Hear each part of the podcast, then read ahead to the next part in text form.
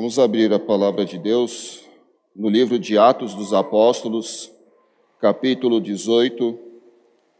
Vamos ler do versículo 5 ao versículo 11. Atos dos Apóstolos, capítulo 18, do versículo 5 ao versículo número 11. Diz assim a palavra de Deus.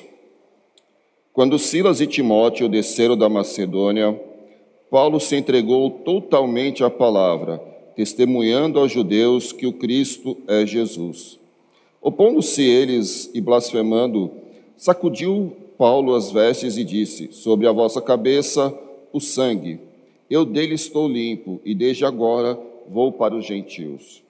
Saindo dali, entrou na casa de um homem chamado Tício Justo, que era temente a Deus. A casa era contígua à sinagoga. Mas Crispo, o principal da sinagoga, creu no Senhor com toda a sua casa. Também muitos dos coríntios, ouvindo, criam e eram batizados.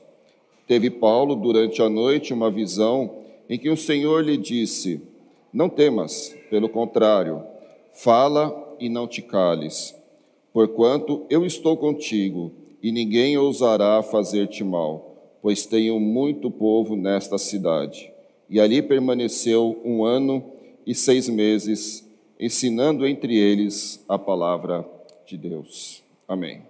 Vamos orar novamente. Senhor nosso Deus, nosso Pai, estamos com a tua palavra aberta e nesse momento meditaremos nela, Pai. Fala conosco pela instrumentalidade do teu Espírito Santo, Pai Enche-nos com a tua palavra, com teu ensino para as nossas vidas, Pai. Corrige-nos naquilo que precisamos ser corrigidos e edifica-nos naquilo que nós precisamos ser edificados, Pai. É o que nós te pedimos, agradecemos, em nome de Jesus. Amém, Senhor.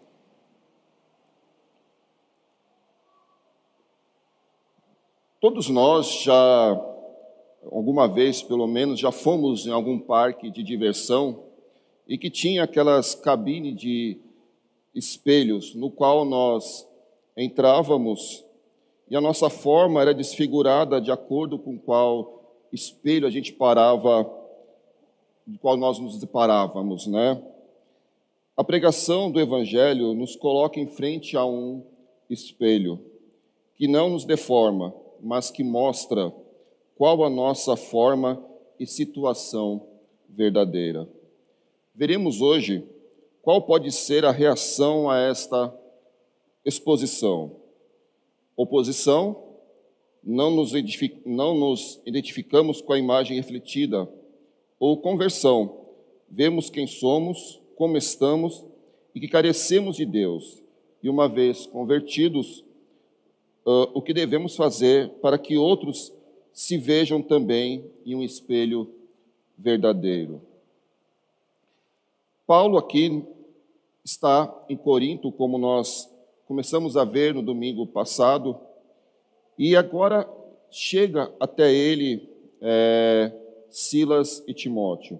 E Corinto era uma cidade, na verdade, ela era uma metrópole naquela época, né? Uma das, uma das cidades mais ricas e importantes do Império Romano, situada no, no istmo da Grécia, a uns 80 quilômetros de Atena, na principal rota comercial do império.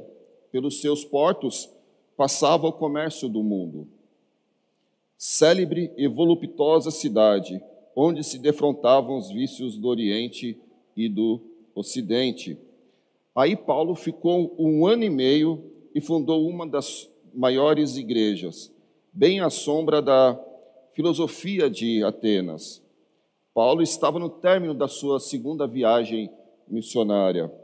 Ele já havia passado pela Galácia, por Troade, Filipos, Tessalônica, Bereia, Atenas, e dali Paulo partiria para Éfeso e depois Cesareia e Jerusalém, terminando assim a sua segunda viagem missionária.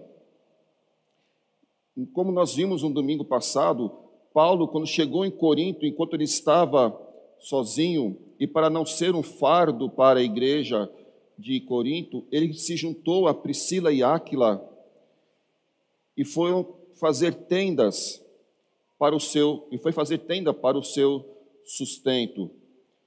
Agora, nesse texto que nós acabamos de ler, o primeiro versículo nos diz que Silas e Timóteo haviam chegado da Macedônia e que Paulo então se entregou totalmente à pregação da palavra. Paulo, enquanto esteve com Sila, com Priscila e Áquila, Paulo dividia o seu tempo entre fazer tendas e pregar o evangelho. Na verdade, aos sábados ele ia à sinagoga pregar o evangelho e durante a semana ele fazia as tendas para o seu sustento. Com a chegada de Silas e Timóteo, ele pôde, e esses irmãos trouxeram recursos da Macedônia para, para ele se sustentar ali. Ele pôde se dedicar, como diz o versículo 5, todo à pregação. Então, quais são as respostas à pregação genuína do Evangelho de Cristo? Veremos hoje, baseada nesse texto, que temos três respostas possíveis à pregação genuína do Evangelho. A primeira é a oposição dos ímpios. A segunda é a conversão dos eleitos. E a terceira é o amparo de Deus na pregação fiel do Evangelho. Vamos então à primeira resposta possível à pregação genuína do Evangelho, que é a oposição dos ímpios. E nós vemos isso nos versículos 5 a 6. Quando Silas e Timóteo desceram da Macedônia, Paulo se entregou totalmente à palavra, testemunhando aos judeus que o Cristo é Jesus. Opondo-se eles e blasfemando, sacudiu Paulo as vestes e disse-lhes: Sobre a vossa cabeça o sangue, eu deles estou limpo, e desde agora vou para os gentios. Como nós vimos, quando Silas e Timóteo chegaram da Macedônia, Paulo foi compelido pelo Espírito Santo a exaltar a Jesus perante os judeus, entregando-se integralmente à tarefa da pregação. Paulo não impôs qualquer fardo sobre a igreja de Corinto no sentido de reivindicar sustento financeiro da parte dela, porque as suas necessidades eram supridas pelos cristãos da Macedônia. E nós vemos isso em Filipenses 4,15. E sabei, sabeis também vós, ó Filipenses, que no início do Evangelho, quando parti da Macedônia, nenhuma igreja se associou comigo no tocante a dar e receber, senão unicamente vós outros. Como já disse no início, Paulo já havia passado por Filipos, que ficava na Macedônia, e eles ali tinham se prontificado a ajudar no sustento missionário de Paulo. Parece provável, então, que Silas e Timóteo trouxeram ofertas em dinheiro que livraram Paulo da necessidade de trabalhar para se sustentar em Corinto. Paulo podia, portanto, levar a efeito trabalhos missionários durante a semana inteira, e não somente aos sábados, como ele vinha fazendo até então. A tarefa de persuadir os judeus que o Messias profetizado no Antigo Testamento era Jesus foi levado a efeito com mais energia. O aumento da atividade missionária revelou-se frutífera e levou à oposição de parte dos judeus. A forte oposição a Paulo na sinagoga se transformou em afronta irônica. A reação de Paulo foi deixar a sinagoga, mas não antes de procurar, da melhor maneira possível, convencer os judeus quão séria era a situação deles ao rejeitarem o evangelho. Paulo sacudiu o pó das vestes. Esse sacudir o pó das vestes era um ato que simbolizava para o judeu repúdio em razão da rejeição e da incredulidade, e advertia aos transgressores que a lei de Deus o jogaria. Isso nós vemos lá em Neemias 5,13, que era assim que se procedia. Cristo, quando instrui seus apóstolos, dá a eles a mesma ordem. Em Mateus 10, 14, nós lemos: Se alguém não vos receber, nem ouvir as vossas palavras, ao saídes daquela casa ou daquela cidade, sacudi o pó dos vossos pés. Então, esse, o sacudir o, o, o pó das vestes e dos pés era um ato que mostrava a, a, a, a que simbolizava para o judeu o repúdio em razão da rejeição e da incredulidade.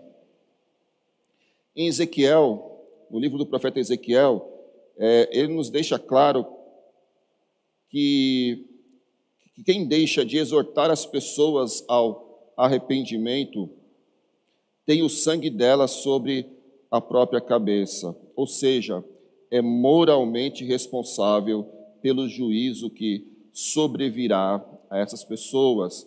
Conforme nós lemos na nossa liturgia desta manhã, em 1 Coríntios, é, lido nessa manhã, Paulo tinha consciência que ele deveria pregar o Evangelho. Ele fala: ai de mim se não pregar o Evangelho. Em Ezequiel, temos essa mesma situação. É, nós somos moralmente responsáveis pelo sangue da, das pessoas se nós não alertarmos as pessoas sobre o juízo de Deus, se não pregarmos o verdadeiro evangelho. Isso nós podemos ver em Ezequiel 3, de 18 a 21 e 33, 4. Portanto, os judeus eram responsáveis por terem rejeitado a Cristo e por isso teriam de carregar o peso de seus próprios pecados.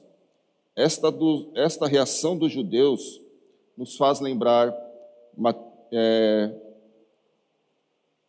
quando Cristo foi crucificado e Pilatos fala: Vocês querem que liberte quem? Jesus ou Barrabás? E o povo respondia, e o, o, povo, e o povo fala que quer Barrabás, e depois o povo ainda diz, Mateus 27, 25, o povo todo respondeu: Caia sobre nós o seu sangue e sobre nossos filhos. Então o povo de Israel tinha ah, é, ciência do que eles estavam fazendo ao rejeitar a pregação do genuíno Evangelho.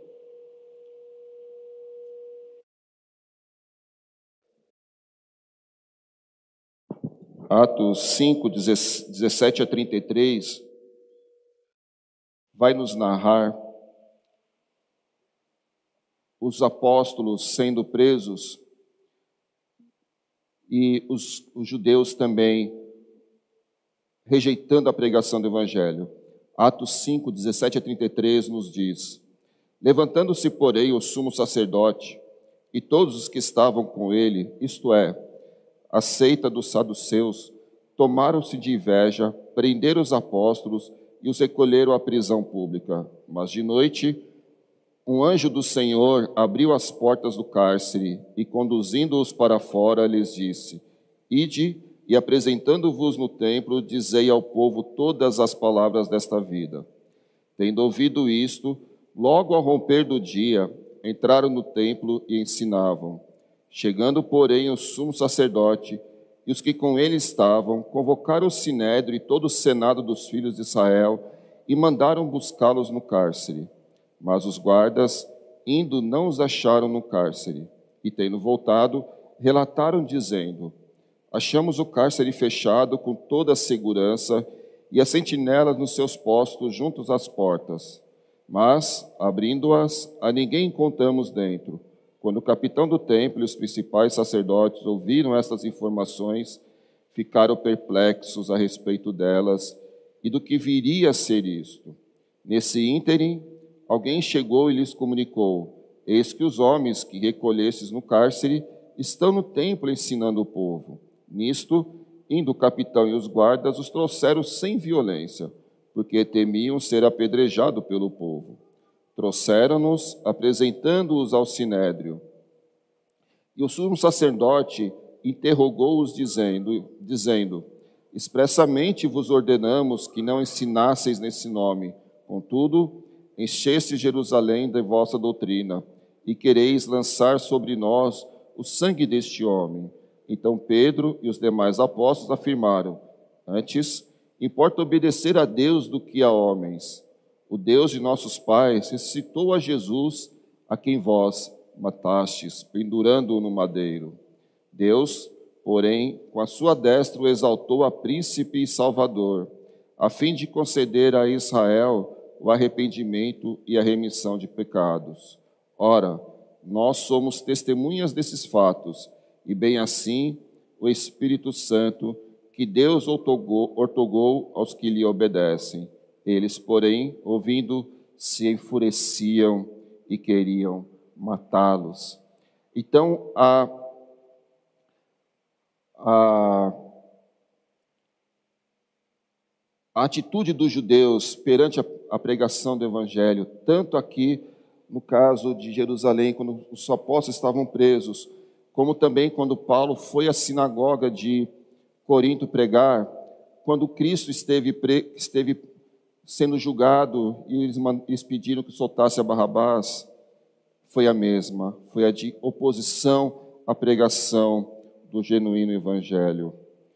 É, a incredulidade dos judeus não era nova. Então, aqui é o primeiro ponto. A, a pregação do genuíno evangelho ela pode provocar, em primeiro lugar, oposição a oposição dos ímpios. Em segundo lugar, nós vamos ver que ela, se ela provoca a oposição dos ímpios, ela também provoca a conversão dos eleitos. Versículos 7 e 8. Saindo dali, entrou na casa de um homem chamado Tício Justo, que era temente a Deus. A casa era contígua à sinagoga, mas Crispo, o principal da sinagoga, creu no Senhor com toda a sua casa. Também muitos dos coríntios, ouvindo, criam e eram batizados. Como não era mais possível Paulo pregar na sinagoga, Paulo procura outro lugar para pregar e achou esse lugar na casa de um gentil chamado Tício Justo, que era próxima à sinagoga é, e serviu de abrigo para a igreja que estava começando em Coríntio. Tício Justo era um cidadão romano, provavelmente pertencia a uma das famílias que Júlio César enviou para colonizar Corinto. Em geral, os cidadãos romanos no, do sexo masculino tinham três nomes: um prenome e dois sobrenomes. Tício Justo consiste em dois sobrenomes.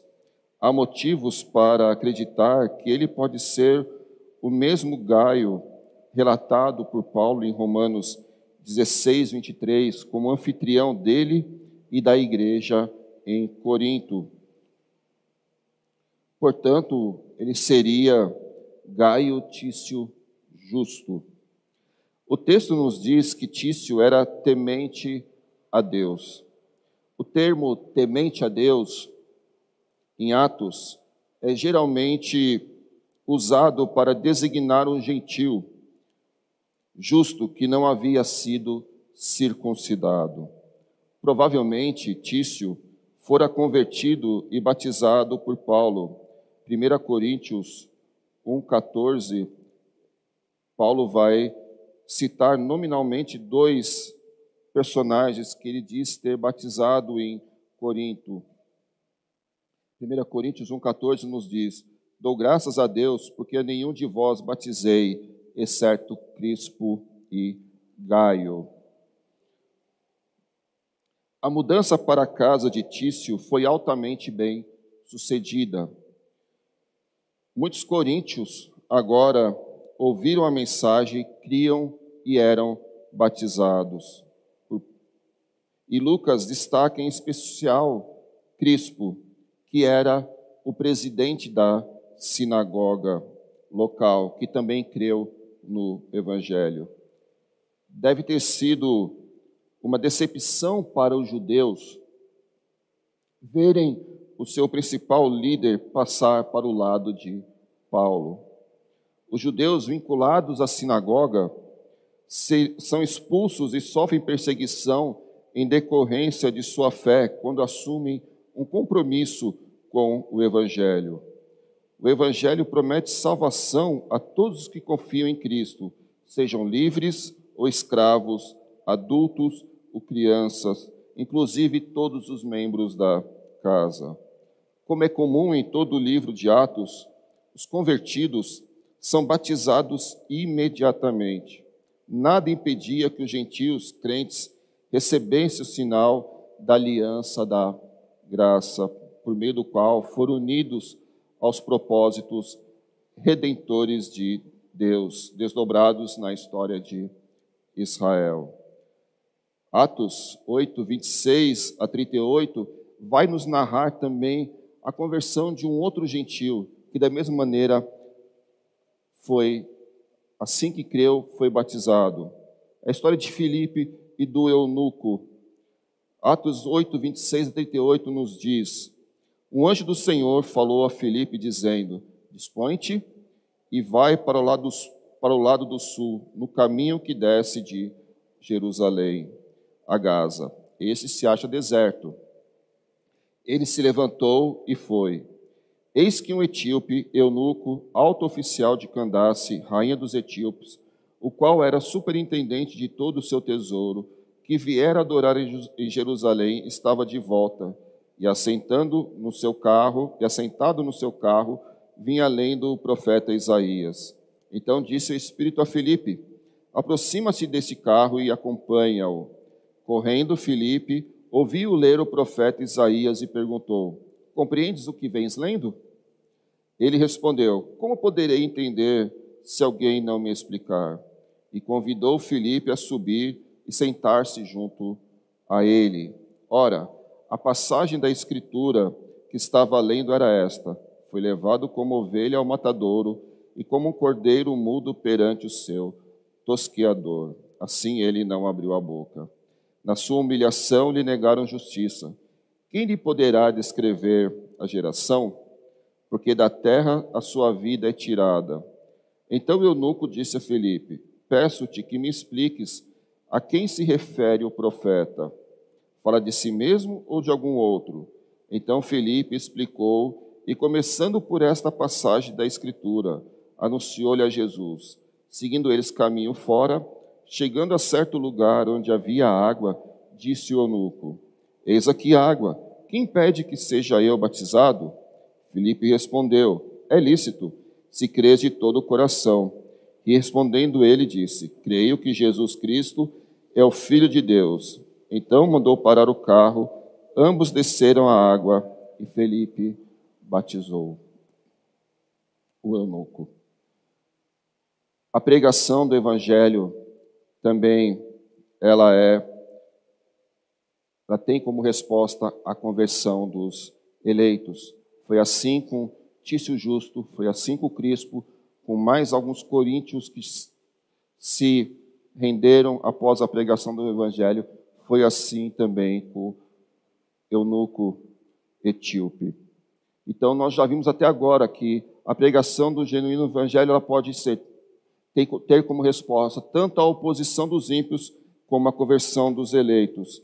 E para os eleitos, agora nós temos uma, uma, uma outra situação, que é o amparo de Deus na pregação do genuíno evangelho. Nos versículos 9 a 11, nós vemos isso. Teve Paulo durante a noite uma visão em que o Senhor lhe disse: Não temas, pelo contrário, fala e não te cales, porquanto eu estou contigo e ninguém ousará fazer-te mal, pois tenho muito povo nesta cidade.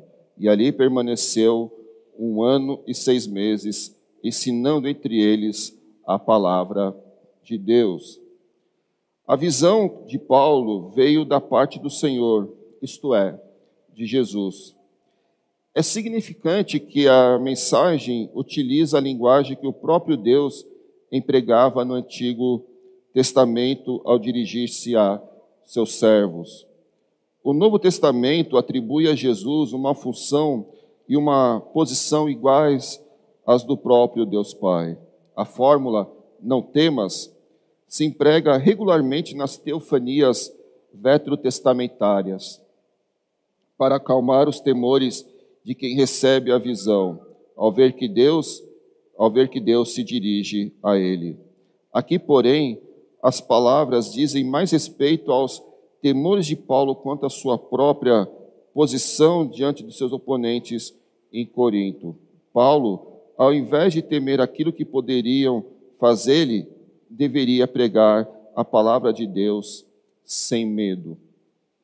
E Paulo já tinha tido experiências de, de ter fugido de lugares e ter sido já perseguido pela pregação do Evangelho. Era natural Paulo ter temor pela sua segurança em pregar o Evangelho, porque já tinha passado por situações adversas nessa mesma viagem missionária. Mas aqui Deus vai falar a Paulo para não temer, para falar e pregar evangelhos. Os tempos empregados no, no grego talvez sugiram que Paulo deve continuar pregando conforme estava fazendo até então. A ordem vem reforçada pela promessa de que o Senhor estará com ele. Esse tipo de promessa era uma forma de assegurar aos que Deus chamara para servir-lhe de que teriam forças para cumprir o seu mandamento. Além disso, Deus tinha muito povo na cidade. A conexão do pensamento parece ser que, visto ter Deus muitas pessoas em Corinto para serem ganhas para o Evangelho, Paulo não será impedido de continuar sua obra missionária por atos hostis, até ter sido completado o propósito de Deus. A expressão, no entanto, é incomum, pois emprega o termo povo para os que ainda não estão convertidos. A declaração indica, portanto, a presciência divina do sucesso do evangelho em Corinto. Fortalecido por esta mensagem, Paulo podia aguardar seu duplo cumprimento, a sua própria proteção contra a perseguição e a evangelização bem sucedida. Assim, da permanência prolongada de Paulo na atividade de pregar a palavra de Deus, deduzimos que muitas pessoas afiliaram-se à igreja, porque essa foi possivelmente o período mais longo que Paulo passa em uma cidade pregando o evangelho. É, é nos dito que Paulo ficou um ano e seis meses em Corinto pregando o evangelho. E Paulo em 2 Coríntios 12, 9 a 10, nos declara: Então ele me disse: A minha graça te basta, porque o poder se aperfeiçoa na fraqueza. De boa vontade, mais me gloriarei nas fraquezas, para que sobre mim repouse o poder de Cristo. Pelo que sinto prazer nas fraquezas, nas injúrias, nas necessidades, nas perseguições, nas angústias, por amor de Cristo. Porque quando sou fraco, então é que sou forte. E nesse capítulo 12 e no capítulo 11 de 2 Coríntios, Paulo vai relatar aos próprios coríntios o quanto ele já havia sofrido por causa da pregação do evangelho, quantos açoites, quantos perigos ele já tinha, tinha passado. Mas ele sabia que a graça de Deus estava com ele. E isso deve também bastar a nós sabemos que a graça de Deus nos ampara e isso deve nos impulsionar na pregação do genuíno Evangelho. Concluindo, portanto, meus irmãos, a pregação fiel do Evangelho sempre terá resultado ou resposta. Para os ímpios, será oposição, pois o evangelho é tal qual um espelho que reflete o que a pessoa é. Traz à luz os pecados, mostra quem realmente a pessoa é. E os ímpios não gostam de se ver refletidos por esse espelho lúcido, limpo. Preferem se ver em um espelho, em um espelho deformado. Todas as vezes que somos confrontados com a verdade, todas as vezes que são confrontados, os ímpios, todas as vezes que são confrontados com a verdade, preferem se opor como defesa.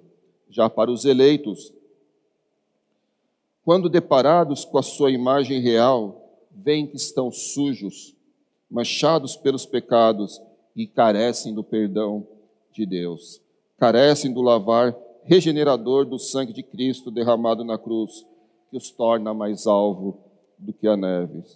Uma vez convertidos, estão aptos para testemunhar o que Deus fez por eles, sabendo que Deus estará com eles na pregação do Evangelho, mesmo em meio a perseguições, serão sustentados por Deus.